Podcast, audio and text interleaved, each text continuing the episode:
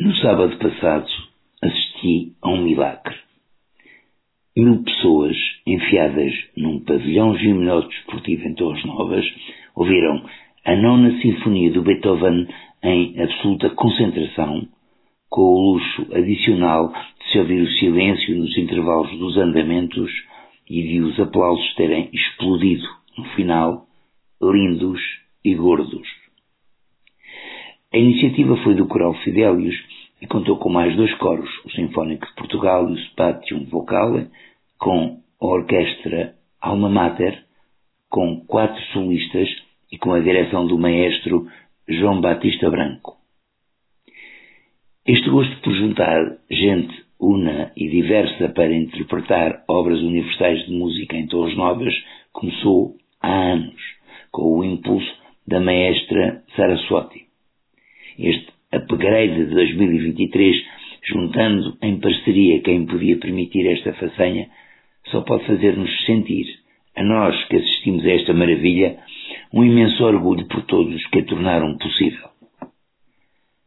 Claro que ser a nona de Beethoven ajuda muito.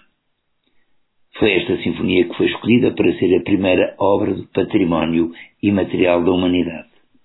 E a Oda à Alegria, que é cantada no quarto andamento, foi assumida como o hino da União Europeia. Tem, aliás, outra curiosidade.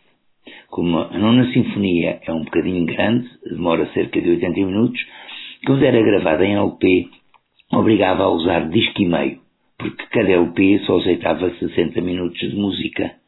Mas quando apareceram os CD, a duração da gravação foi definida em 80 minutos para se poder ouvir a nona sem mudar de disco.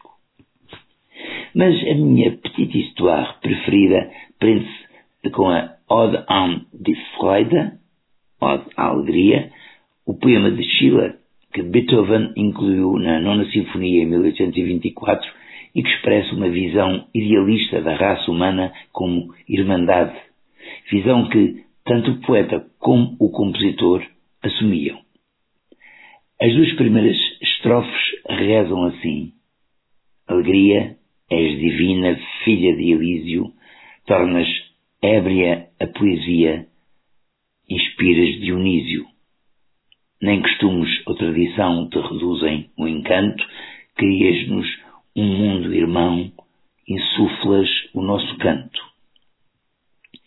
Mas, ao que parece, o poema não foi intitulado de início Ode an die Freude, Ode à Alegria, mas sim Ode an die Freuden, à Liberdade.